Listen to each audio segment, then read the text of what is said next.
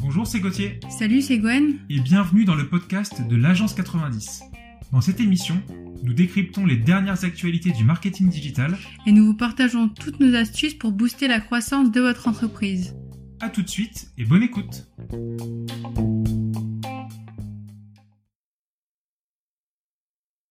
Hello tout le monde et bienvenue dans le deuxième podcast de l'Agence 90. On se retrouve après, après 15 jours d'absence pour encore parler de, de, certaines actualités du marketing digital qui ont été très marquées en ces deux dernières semaines de confinement. Donc là, on enregistre, le dimanche 10 mai. Vous nous écouterez certainement à partir du, du 11 mai, donc le premier jour de reprise. Donc euh, bonne reprise à tout le monde. Comme d'habitude, je suis accompagné de Gwen. Hello, ça, ça va, Ouais, ça va et toi? Ouais, ouais, ça va bien, ça va bien. Bah écoute, ce matin, là on est dimanche, ce matin je me suis tapé euh, 4 à 5 heures de, de conférences sur YouTube qui parlaient de, de growth hacking. Ouais. Euh, donc, euh, ouais, j'étais assez curieux, j'étais assez curieux parce que c'est un terme qui est quand même assez obscur. Mhm. Euh, derrière se cache finalement bah, peu d'explications quand, quand, quand on essaye de, de, de rechercher. Alors, effectivement, beaucoup de monde en parle, mais j'étais intéressé de, de creuser dans, dans le sujet. Et c'est marrant, dans les conférences, quand tu regardes les gens qui expliquent, donc des agences qui expliquent, tu vois qu'à chaque fois, il y a cinq, euh, cinq gros piliers qui est l'acquisition de, de visiteurs sur, euh, sur le site, l'activation de ces visiteurs, donc transformer ces visiteurs en acheteurs, la rétention de Ouais. ces visiteurs, donc normal, transformer certains visiteurs en ambassadeurs pour la, pour la marque, Mhm. et enfin l'analyse de, de retour sur investissement, donc de, de ROI et de Ouais. Donc finalement, rien de bien Ouais, nouveau, ouais, mais le terme est tellement packagé, packagé que derrière, j'ai l'impression que finalement, on retrouve des services d'agences de marketing digital. Ouais, c'est ça, ouais. Donc je me dis, bah, je, que toute bonne agence devrait faire, en fait. bah oui, et je me dis, bah, d'accord, on va, bah, allons packager notre agence comme ça parce que ça me semble, ça me semble Mhm. important de creuser dedans. C'est pareil, je regarde euh, une conférence où, on- où, où le, où le mec dit euh, que c'est utiliser des techniques non conventionnelles pour euh, pirater, accé- accélérer la croissance du- d'une entreprise.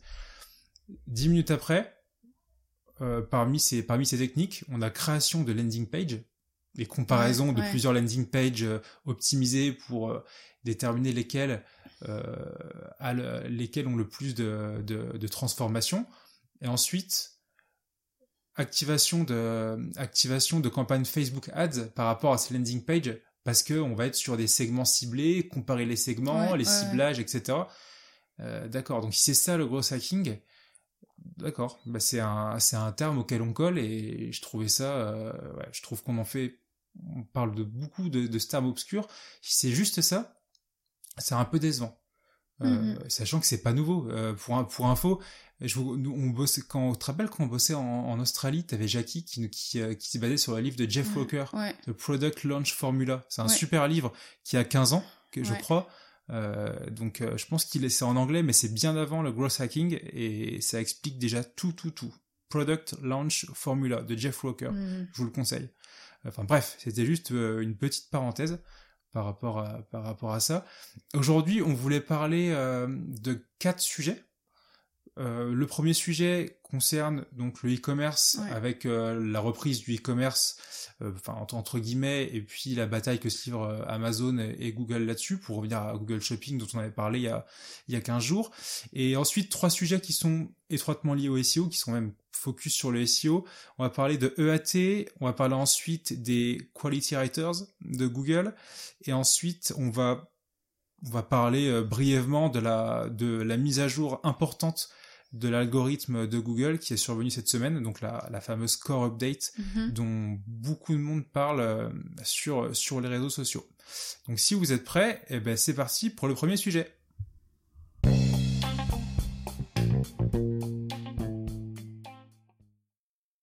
Premier sujet qu'on voulait aborder aujourd'hui avec Gwen concerne donc la situation e-commerce. Ouais, Euh, l'impact du coronavirus sur euh, bah, le e-commerce en général. ouais, Et euh, du coup, là, on pense que, bah, disons, enfin, disons que après le, le déconfinement, donc dès, dès lundi, dès tu veux dire au début du déconfinement. Ouais, au début du déconfinement, bah, du coup, les magasins physiques vont pouvoir réouvrir. Euh, mais on devrait s'attendre à avoir plutôt une croissance qui s'observerait sur le e-commerce plutôt que le commerce en détail en magasin, malgré le fait qu'il soit ouvert en fait. Donc en fait, ça veut dire que pendant le confinement, on avait le e-commerce pour, enfin selon les secteurs, mais généralement qui marchait quand même plutôt bien plutôt bien selon les secteurs. Après les ventes euh, e-commerce, on aurait pu s'attendre à ce qu'elles explosent et ça n'a pas été le cas parce que du coup les gens ils n'étaient pas pas enclins à acheter, ils étaient vraiment ils souhaitaient vraiment acheter euh, les, les produits de première nécessité avant tout. Euh, après, c'est vrai qu'on a des, des clients pour, les, pour, pour, qui voilà, ça a vraiment bien fonctionné, mais ça fluctue pas mal en fonction des secteurs. Mais ça, ça devrait hmm. euh, se stabiliser, c'est-à-dire que les ventes devraient bien reprendre. Enfin voilà, mais puis comme on, le disait, euh. comme on le disait il y a 15 jours, ça dépendait aussi du, des, des, employés, du personnel et la logistique des entreprises qui ne pouvaient pas forcément assurer des livraisons pendant le confinement. Exactement. Donc euh, d'accord. Donc du coup, ça veut dire que normalement le déconfinement reprend. On devrait retrouver plus ou moins les mêmes gros acteurs. J'imagine Amazon, même s'il y a eu pas mal de problèmes juridiques pendant le confinement, euh, comme on a parlé il y a 15 jours. C'est toujours, c'est toujours valable aujourd'hui par rapport à Amazon. Et donc pour Amazon, ça devrait rester plutôt plutôt bon. Ah oui, ça devrait rester plutôt bon. Et puis, euh, en fait, on devrait voir ces parts de marché progresser. Là, actuellement, on peut tabler sur du 20% de parts de marché en France avec... Euh, je te coupe, excuse-moi, tu veux dire qu'Amazon, actuellement, représente 20% des parts de marché en France du e-commerce? Du e-commerce, Donc, le e-commerce leader? Ouais. Ok. Je crois que c'est 50% aux, aux, US, Aux US, ouais. Et en France, ah, chaque année, en fait, euh, ces parts de marché augmentent, en fait... Drastiquement. Ça représente combien en visiteurs? En visiteurs, on, est près de 29 euh, millions de visiteurs uniques chaque mois. Moi, je suis la vache, ok. Et après, on est suivi de loin, mais par des acteurs euh, français, alors la Fnac et euh, la Fnac et ses discounts. Ok, d'accord. Donc, ouais, donc Amazon, ok. Ok, ok. Et petite note, faut savoir que du coup, l'e-commerce, en 2019, ça représentait près de 10% en fait du, du commerce en détail global en France. D'accord. Donc ça reste encore euh, assez faible, mais bon, ça va tendre là à, progresser sur... tout le commerce. Ok. Ah, il y a encore une grosse marge de croissance. Ouais, complètement. Ok, ça marche. Et tout ça finalement, parce que tu te rappelles, on parlait il y a 15 jours de, de Google avec le, le lancement de, des listings gratuits dans Google Shopping, donc la possibilité finalement d'être affiché gratuitement dans Google Shopping. Mm-hmm. Comment Google attaque finalement, euh, enfin compte attaquer Amazon parce que Google est présent partout en search, mais sur le côté shopping, Google bah, Shopping n'est pas Google, ça reste euh, dans la, enfin, dans, dans l'imaginaire, ça reste surtout essentiellement le moteur de recherche en fait, enfin, ce qui est logique. Ah Et euh, c'est vrai qu'Amazon, ça représente une réelle menace, une réelle menace euh, pour Google parce que du coup, c'est Amazon, c'est euh, c'est considéré comme le leader mondial de l'e-commerce et puis Amazon, euh, enfin chez Amazon, on observe vraiment des progressions en termes de revenus publicitaires. Ah oui. Donc Amazon euh, vient grignoter des parts de marché euh, de Google. Ouais. Et par exemple, aux US, on, a remarqué que il y a beaucoup d'annonceurs qui commençaient déjà à basculer leur budget qui était prévu initialement pour Google, pour Google Ads vers Amazon Ads. Ça veut dire que pour des... Oui, j'imagine que pour des requêtes... Ils continuent d'investir en Google Ads, parce que ça reste pertinent et il faut le faire, mais ils essayent euh, d'allouer une partie de ce budget-là sur euh, la plateforme Amazon. Donc voilà, pour Google, euh, Google veut... Voilà, Google, il veut innover hmm. pour essayer de reprendre le contrôle, en fait, de ce marché. Ok. Donc j'imagine que la meilleure façon de le faire, c'est tout de même via les résultats Google Shopping. Ouais, c'est ça. Et donc c'est pour ça on en parlait il y a deux semaines. Google a lancé les bah, les listings gratuits. Donc mhm. euh, voilà qui permettait, qui permet aux, aux, annonceurs de diffuser gratuitement leurs produits euh, sur la partie shopping, donc sur l'onglet shopping d'une page de résultats de recherche. et il a également euh, bah du coup là on, on avait parlé là, il y a deux semaines hein, mais ça, ça permet à Google avant tout d'accroître son catalogue donc plus de marchands et plus de références ouais. donc voilà encore une fois pour concurrencer bah, le nombre de références disponibles sur Amazon. Et dans un second temps, il avait déjà lancé euh, l'année dernière les Google Shopping Action. Alors qu'est-ce que c'est ça? Alors les Google Shopping Action, c'est ça se situe aussi sur l'onglet euh, Shopping. Et en général, euh, ils sont mis en avant, donc c'est vraiment en haut de résultats de recherche.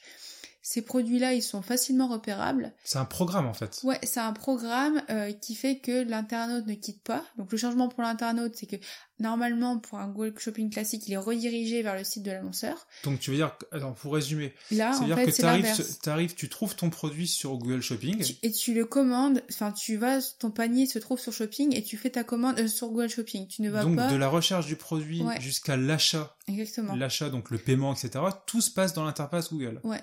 D'accord. Comme sur Amazon en fait. Exactement. Euh, donc ça c'est le gros changement pour les utilisateurs. Du coup tout se Mhm. concentre sur Google, enfin sur la plateforme Google Shopping. Et d'un point de vue euh, annonceur, le changement c'est que traditionnellement, bah, Google Shopping est facturé au coût par clic, au CPC.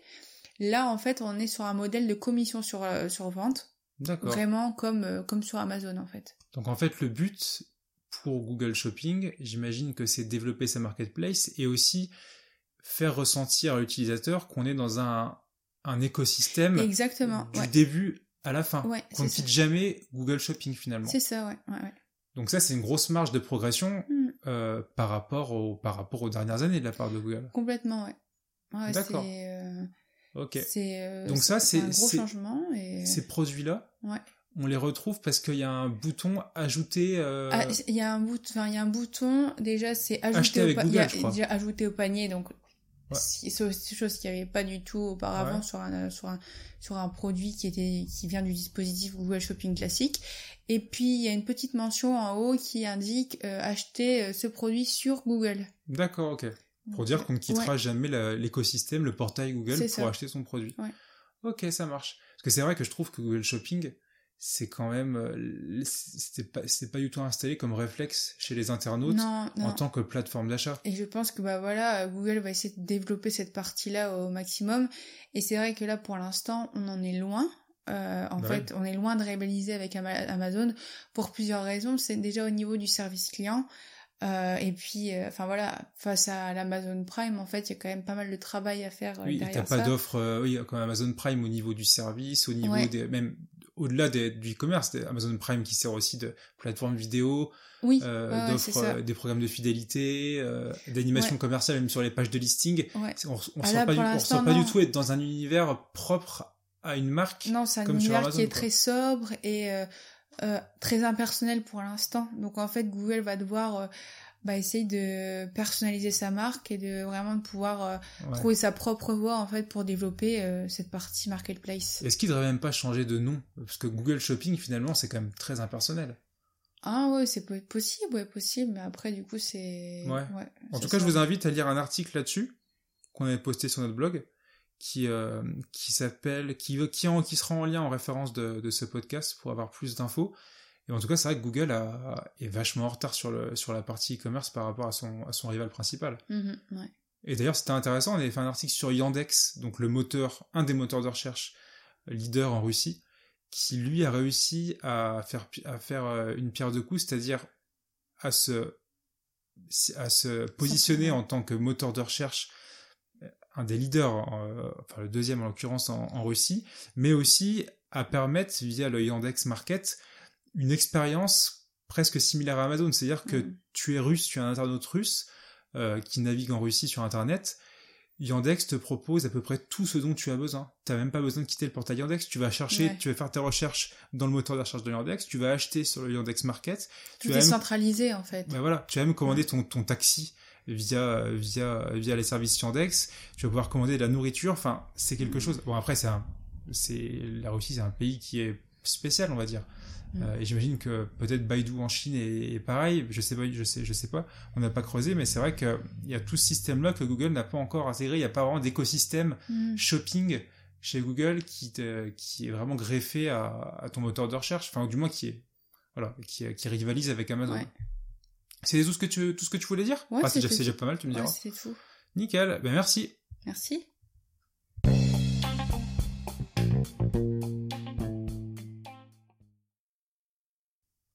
Deuxième sujet, euh, cette fois-ci euh, directement lié au SEO. On voulait parler alors d'un sujet que, que, certainement pas mal d'entre vous connaissent si, euh, si vous vous intéressez au, au SEO.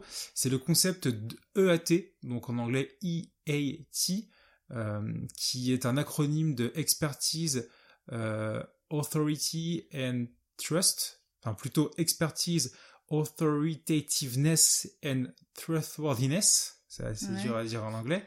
Euh, mais en gros, expertise, autorité et fiabilité, confiance. Et c'est un concept qui est pas nouveau, qui est qu'on a connu à travers Google euh, en 2013 quand Google a, a, a publié un condensé de ses premières euh, guidelines pour les pour les quality writers.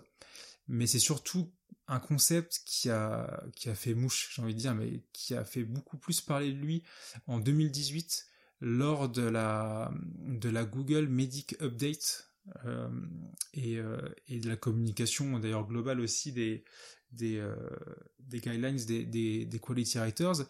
Globalement, en 2018, avec la Medic Update, Google a, a, a beaucoup impacté via cette mise à jour les sites qu'il catalogue comme YMYL, Your Money, Your Life. Donc mhm. tous les sites, toutes les catégories de sites qui vont directement toucher à, comme Google le dit, au bonheur des gens, donc à la santé des gens, à aux finances des gens, vraiment à la à, quelque chose de voilà quelque chose de de, presque de vital bah, alors ce que, ce que Google considère que parmi ces sites ce sont les sites qui sont liés aux transactions financières, donc mhm. les e-commerce sur lesquels on peut acheter, les sites d'information aussi financière, les sites d'information médicale, les sites d'information juridique et tout ce qui est sites de presse et gouvernementaux qui donnent des directives qui peuvent toucher à la vie des citoyens. Donc tous ces sites-là, en 2018, euh, ont été impactés positivement comme négativement mhm. avec la Google Medic Update dans le but de faire vraiment une épuration de ces sites importants pour la vie des gens et permettre euh, donc une qualité, euh, un affichage de meilleure qualité. et dans cette Medic Update, dans cette mise à jour, pour justement faire ce filtrage, cette épuration mhm. des sites, le concept d'EAT est vachement revenu dans les dans les communications dans les communications de, dans les communications de Google. Donc ce concept, qu'est-ce que c'est? Euh, donc l'acronyme de AT, donc EAT, donc expertise pour le premier terme. Donc finalement, c'était que Google allait considérer euh, beaucoup plus l'expertise, euh, la documentation, la précision, la richesse du contenu d'une page web et d'un mhm. site web. faire en sorte que le contenu qu'il va lire soit documenté, soit rédigé par un expert. Alors, par un expert, évidemment, ça peut être par quelqu'un qui ait des diplômes dans le domaine médical, des certifications dans le domaine financier, fait des études, etc., et qui l'affiche ouvertement. Mais évidemment, on n'a pas besoin forcément d'être toujours expert avec des, tonnes de diplômes, etc. Ça peut être un, ça peut être aussi un article qui est très documenté, qui source des informations, qui est riche, qui est précis, qui fait la différence par rapport à beaucoup d'autres articles de base. Donc là, c'est la partie expertise de AT, donc le E de EAT. Ensuite, on a le A pour autorité, donc là, c'est faire en sorte que le contenu écrit soit comment dire, soit face autorité dans le milieu. Donc, euh, alors effectivement, si l'auteur a 100 000 followers sur Twitter, c'est vrai que ça, ça, fait, ça fait du bien pour l'autorité. Est-ce que les commentaires pourraient jouer aussi, non Le commentaire euh, sur euh, l'article La réputation et la commentaire, oui, oui, joue, joue, joue, joue aussi. et également, Google a annoncé que pour l'autorité, évidemment, le PageRank joue un rôle dans le calcul de l'autorité. Donc effectivement, les mentions faites depuis d'autres sites, les backlinks acquis de qualité sur des sites thématiques euh, sont, sont très très importants dans cette partie autorité. Et enfin, la troisième partie, donc la partie trust, fiabilité, confiance en français, euh, signifie que Google et les internautes, évidemment, doivent considérer ce contenu comme fiable et de confiance. Il ne doit pas y avoir de mensonges dans ce contenu. Il doit, le site doit avoir des informations claires et transparentes, des mentions légales, euh, des politiques éditoriales, de confidentialité. Si possible, et c'est encore mieux, faire en sorte que les auteurs euh, que les auteurs ben, soient de vrais auteurs et en plus mmh. euh, et face et pas pignon sur rue mais et de comment dire euh, sont euh, pertinents dans exactement dans leur dans leur sujet et que voilà les auteurs soient renseignés, qu'il y ait une biographie pour les auteurs, voilà, qu'il y ait vraiment cette notion de transparence et de fiabilité qui transpire de, de ces résultats.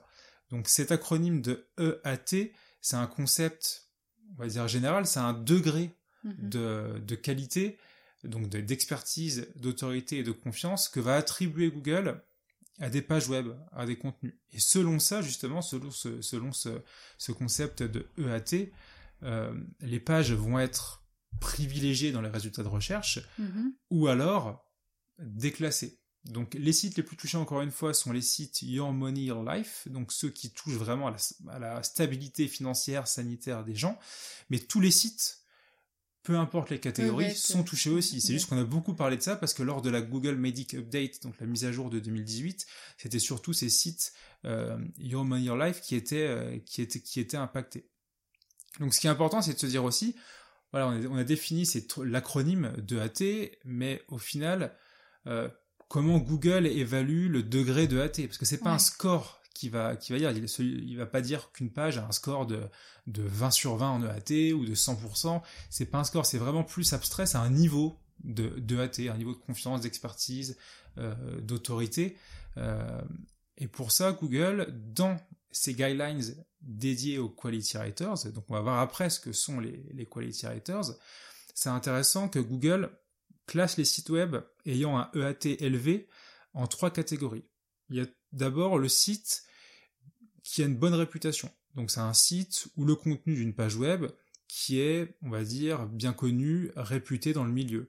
Un site, par exemple, on va dire, de, de Sciences et Vie qui, euh, Mhm. qui a été qui a été euh, qui a été relayé, qui est reconnu par d'autres sites de qualité ou par des avis ou par des commentaires euh, comme voilà comme quelque chose de, de qualitatif. Ça, ça fait partie ça fait partie d'une page web d'un contenu avec un haut degré de AT.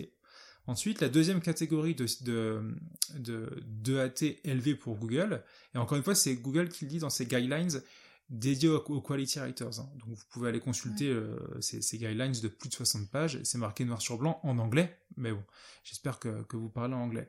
Donc la deuxième catégorie de sites, c'est, ce sont les sites qui offrent une bonne expérience utilisateur. Donc le site ou la page web aide les utilisateurs à faire ce qu'ils, ce qu'ils doivent faire en fait. Euh, alors, dans le dans le dans le dans les dans les guidelines des euh, des, des des quality writers, Google donne l'exemple d'un d'un e-commerce par exemple de de robes de mariée. euh, qui, qui offre une bonne expérience sur les pages catégories en filtrant par les robes, euh, le type de robe, en parlant de ce, de ce que, en parlant des, des événements du mariage, etc. Enfin, je veux dire que tout ça pour dire que finalement un degré de AT, c'est pas forcément pour des sites de grande, grande, grande, grande, grande expertise. Mhm. C'est pour toutes, toutes sortes de sites, du moment qu'on raconte pas trop de conneries finalement. Et ensuite, la troisième catégorie, c'est les sites, euh, un peu les sites autoréférences, les sites web qui sont auto-centrés sur eux-mêmes, comme un site vitrine par exemple, euh, qui va se focaliser sur une entreprise spécifique, qui va présenter son entreprise. Donc là, forcément, au niveau de l'EAT, Ouais. de l'expertise, de l'autorité, de la fiabilité, il n'y a pas mieux placé que l'entreprise elle-même pour apporter des informations fiables sur elle-même Ouais, bien sûr. via, via le site vitrine. Donc ça, c'est considéré aussi par Google comme un site à haut degré de AT. Donc on a vu, on voit que c'est très large finalement. Il n'y a pas forcément besoin d'avoir des, des, des mentions venant de, venant de, venant de, de sites à super autorité, etc. Euh, il y a vraiment, voilà, même un, un petit site, une petite entreprise, un petit artisan peut avoir un haut degré de AT. Parce que c'est relatif à l'information qu'il va présenter, qu'il va traiter. Donc ça, c'est une, pre- ça, c'est une première chose. Euh, on voulait, voilà, on voulait voir avec vous ce qu'était le AT. Euh, c'est vraiment quelque chose du coup qui, ça, qui est en, maintenant en fil conducteur du triptyque classique et même ancestral du SEO, qui est la performance technique du site, euh, l'autorité du site via, bah, via les backlinks et évidemment le contenu, qui est la, la fondation centrale de, de ce triptyque. Mais maintenant autour, en espèce de, de fil conducteur, euh, l'EAT est quelque chose qui doit accompagner toutes vos actions. Mhm. Euh, et forcément, c'est comme ça que Google va faire en sorte que le web soit entre guillemets plus propre euh, et permettra à ses résultats d'avoir plus de crédibilité. Donc ça, c'était Est-ce qu'il y a le des outils pour euh, pouvoir connaître en fait euh, ton degré de AT. ouais, ton Non. degré Non, non, non, non. c'est toujours assez obscur, c'est toujours Ouais, assez assez abstrait finalement euh, lorsqu'on parle de AT. Euh, donc beaucoup, beaucoup, de trucs sur le web vont dire qu'il y a un score de AT, etc. Ouais, mais quand tu pas, lis, quand tu pas défini, ouais, quand tu lis la documentation de Google et c'est très très clair là-dessus, c'est quelque chose, voilà, c'est quelque chose, c'est un, un, degré, c'est un niveau, c'est c'est qui est ressenti par Google, mmh. euh, par ses algorithmes évidemment, et on va voir que cette EAT attribuée par les algorithmes de Google mmh est vérifiée manuellement par des humains qui s'appellent les Quality Writers. Donc ce sera l'objet du sujet suivant.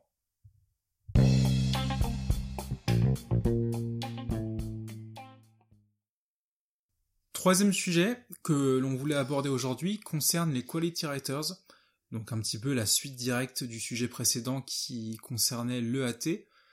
Donc pour, euh, commencer euh, l'explication avec les Quality Writers, il faut savoir que ce sont des sous-traitants euh, qui sont engagés par Google pour vérifier, pour faire un, check, une double vérification manuelle de certaines requêtes et de certaines, de certaines pages de résultats qui s'affichent dans, dans Google.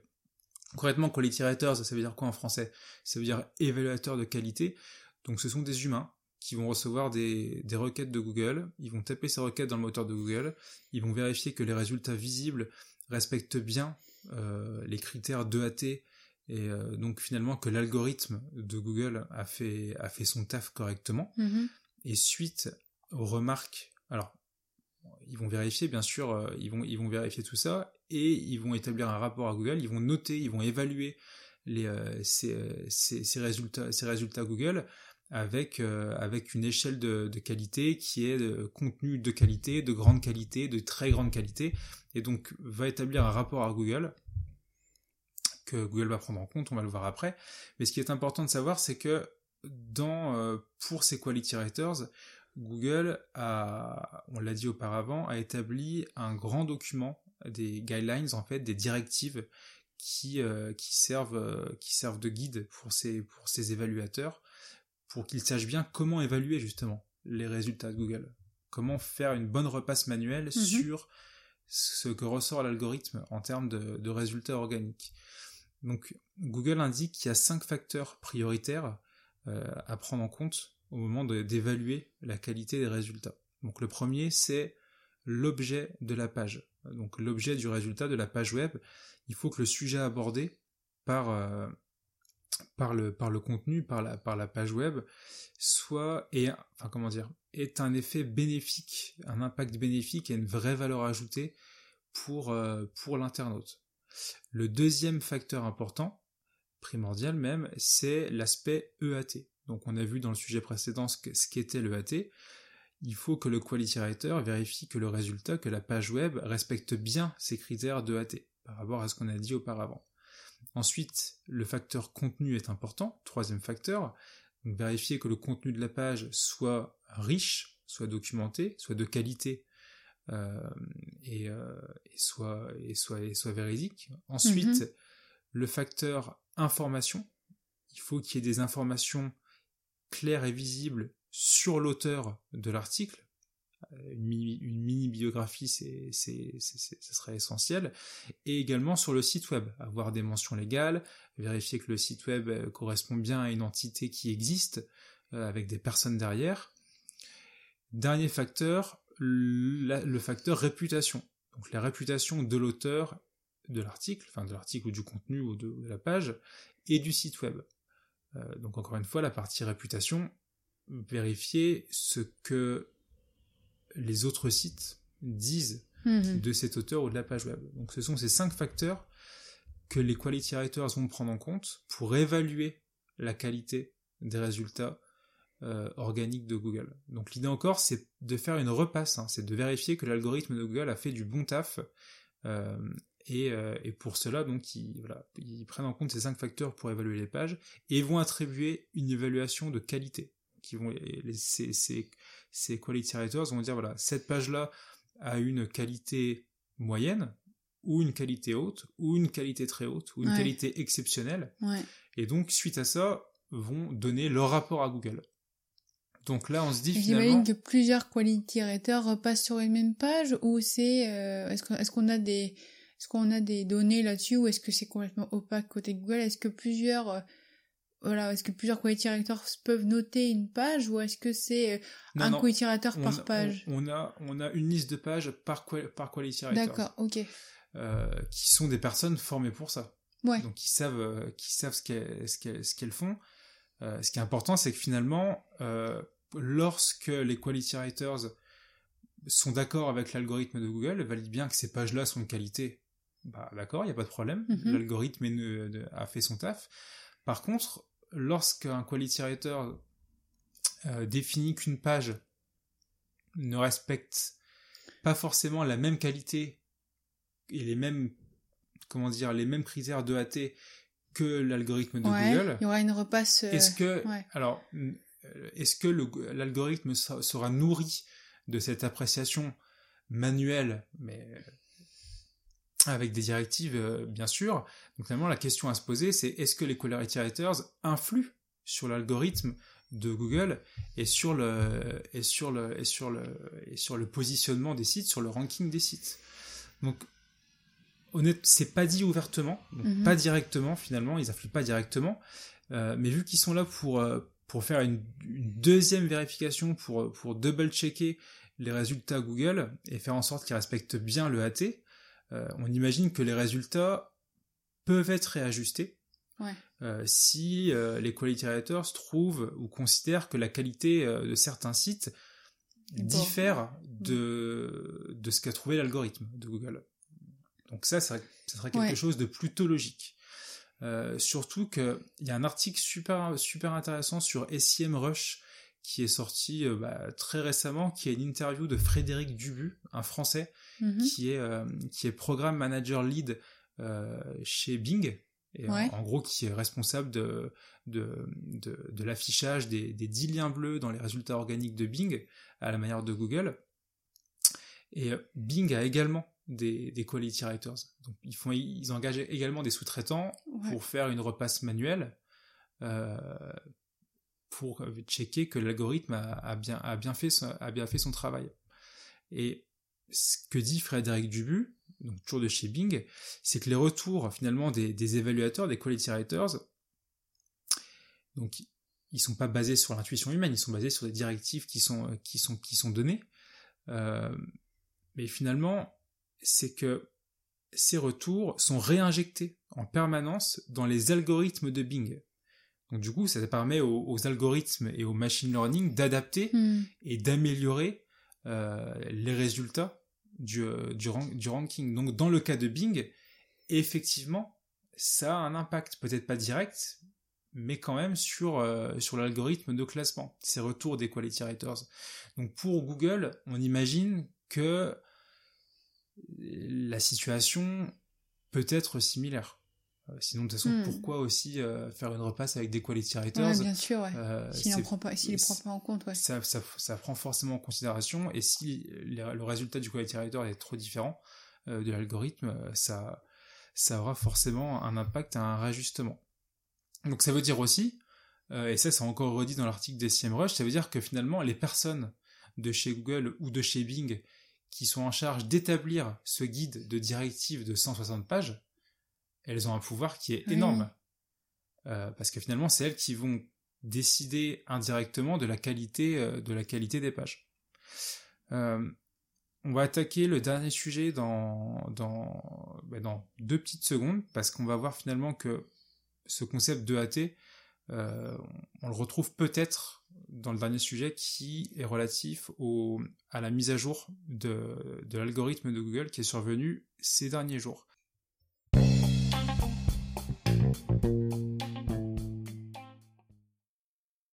Dernier sujet que l'on voulait aborder aujourd'hui concerne la mise à jour que Google a opérée il y a quelques jours de ça, le 4 mai pour être précis. Donc une core update qui touche directement le cœur de l'algorithme de Google et qui visiblement a touché la, visibilité de pas mal de sites euh, à travers le monde, donc aux États-Unis, pardon, mais également en France. Alors euh, lors en général de Core Update, euh, il y a toujours un vent de panique qui, euh, touche, bah, que ce soit les entreprises, les équipes marketing digital, les référenceurs, Et c'est vrai que là, à partir du 6 mai, il y a eu un impact assez fort sur la, la volatilité des pages de résultats de Google. Alors, c'est toujours un peu tôt pour tirer une conclusion là-dessus. Cependant, avec l'outil Sensor de SEMrush, qui est vraiment pas mal et qui mesure quotidiennement la volatilité des SERP euh, pour, pour tel ou tel pays, donc ici en l'occurrence pour la France, on a pu voir qu'effectivement, le 6 mai, donc deux jours après l'annonce officielle de Google, les résultats ont vraiment commencé à bouger. Donc quand, quand on parle de volatilité, ce sont, ça correspond au mouvement des résultats dans, dans les mmh. pages euh, dans les pages de dans les pages de Google. Euh, et, pardon, et l'outil Sensor de SEMrush va classer finalement avec sa base de données de sites tous les sites par catégorie, donc les sites de santé, les sites de, les sites de finance, les sites de droit, de gouvernement, de commerce, d'animaux, d'immobilier, etc. Mhm. Et va analyser jour par jour finalement la volatilité, donc le changement de position euh, des pages de résultats Google pour, pour ce type de site. Et euh, on a, fait un article de blog d'ailleurs il, y a quelques jours là-dessus, vous pouvez le consulter en référence de, ce podcast. Ce qui est intéressant, c'est que les sites les plus touchés par cette mise à jour de, de, Google, cette core update, en termes de volatilité, en termes de changement de position, ce sont les sites relatifs par ordre décroissant à la santé, à la finance, tout ce qui est site référence, donc des sites dédiés à des actualités précises, Mhm. Euh, les sites de, relatifs au droit et gouvernement, commerce, sciences et immobilier. Ça touche pas euh, mal de sites quand même. Bah, alors, ce qui est intéressant, c'est que si on revient au sujet précédent, santé, finance, euh, droit et gouvernement, ce sont des sites qui font partie des catégories Your Money, Your Life, qui avaient été touchés fortement par la Google Medic Update de 2018, parce que ce sont des sites, des thématiques qui, mhm. sont qui sont cruciales pour les internautes. Euh, donc, alors là, effectivement, dans cette mise à jour, euh, on pouvait le voir dans l'article, dans le tableau et même sur pas mal de sites qui ont relevé euh, divers résultats, que ce soit aux US pour la France, là c'est pour la France. effectivement, la majorité des sites de toutes catégories ont été impactés. Donc impactés encore une fois négativement comme positivement. Nous, on a des clients qui sont impactés très très positivement, qui ont eu une croissance de visibilité accrue. Donc encore une fois, ça va dans les deux sens. Mais il a il est quand même important de noter, que ce soit sur plusieurs études US euh, ou, françaises, hein, qu'on retrouve quand même les sites relatifs à la santé et à la finance toujours dans le top des résultats des catégories de sites les plus impactés par cette mise à jour. Donc, euh, donc la question se pose aussi, si, alors, si la notion de AT a été encore fortement considérée par Google, même si évidemment à chaque mise à jour, euh, à chaque core update, les détails ne sont pas fournis, il y a beaucoup de spéculations, au final on ne sait jamais vraiment ce qui a changé, quel, sont, quel, filtre a été appliqué par l'algorithme euh, pour, euh, pour privilégier tel ou tel résultat, c'est flou. Mais en tout cas, ce qu'on peut en penser, ou du moins un, facteur là-dessus, c'est qu'encore une fois, les sites Your Money, Your Life ont été plus impactés que les autres. Euh, il n'est pas déconnant de penser aussi que l'impact de la situation sanitaire actuelle avec le Covid-19 a pu jouer un rôle. Euh, c'est pas forcément déconnant de le penser. Euh, on se souvient que durant, durant cette période de pandémie, il y a beaucoup de sites d'arnaque vendant de, faux masques, de faux gants, de faux gels antibactériens, euh, donc visant à arnaquer hmm. les, gens avec des problèmes de santé, les pharmacies, les établissements médicaux, etc. Tous ces sites, tous ces sites-là sont apparus, ont pullulé sur le web, euh, et donc ces sites-là qui ont touché forcément, encore une fois, un site sur Money Your Life, la santé des gens. Je pense que Google a voulu mettre un coup de boost pour pouvoir euh, pour pouvoir faire en sorte que tout, ces, tout, ces, tout ce genre de résultats soit filtré automatiquement et n'apparaissent euh, plus beaucoup. Il y a eu certainement le contexte euh, sanitaire qui a, qui a dû jouer. Et ensuite, ça va aussi dans le sens que Google, de toute façon, veut garder une cohérence et veut rendre le web plus propre de manière générale pour garder la crédibilité on imagine que l'affinage de Google, bah, qui est classique, hein, on n'invente rien en disant ça, s'oriente vers, euh, des sites qualité qui, sont transparents, qui montrent une transparence au niveau des auteurs, au niveau des informations, qui ne sont pas cachés, faire en sorte qu'il y ait des vraies personnes derrière des sites. Euh, donc dis pas qu'avoir des mentions légales, ça va impacter sur le ranking euh, d'un site, hein. c'est pas ça du tout. Mais on tend vers un, vers une comment dire vers une priorisation de la de la crédibilité de chaque site et ça passe par la transparence de chaque site. Et donc ça, c'est les critères EAT qui entrent en compte là-dessus, clairement, pour le SEO. Euh, mais crédibilité, ça vaut aussi, ça vaut, ça, ça, comment dire, ça s'applique aussi sur tout ce qui est euh, Google Ads et référencement payant.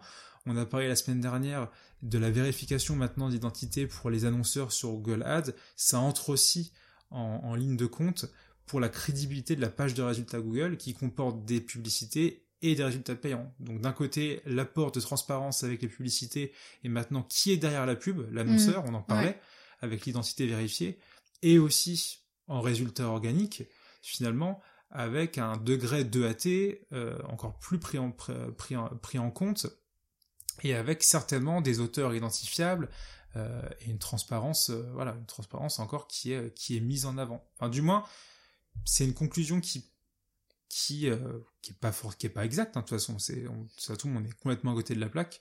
Ça tombe, c'est c'est d'autres critères que le que le que l'algorithme RankBrain de, de, Google a pris en compte pour cette mise à jour, et c'est possible, mais c'est une piste à c'est une piste à privilégier, et ça serait logique finalement pour euh, pour la suite et la crédibilité de Google d'apporter plus de visibilité à, ces sites apportant une plus grande transparence.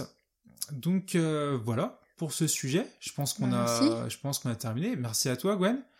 On se retrouve euh, dans 15 jours pour, euh, pour d'autres sujets. On suppose qu'il y aura beaucoup, beaucoup de nouveautés qui, euh, à traiter dans les 15 prochains jours. Et puis, en attendant, on vous souhaite une bonne reprise du boulot. Alors, même si beaucoup vous continuez à travailler en télétravail, mais euh, on espère que l'activité va reprendre doucement mais sûrement. Et puis, et puis on se donne rendez-vous bientôt. Merci. À bientôt.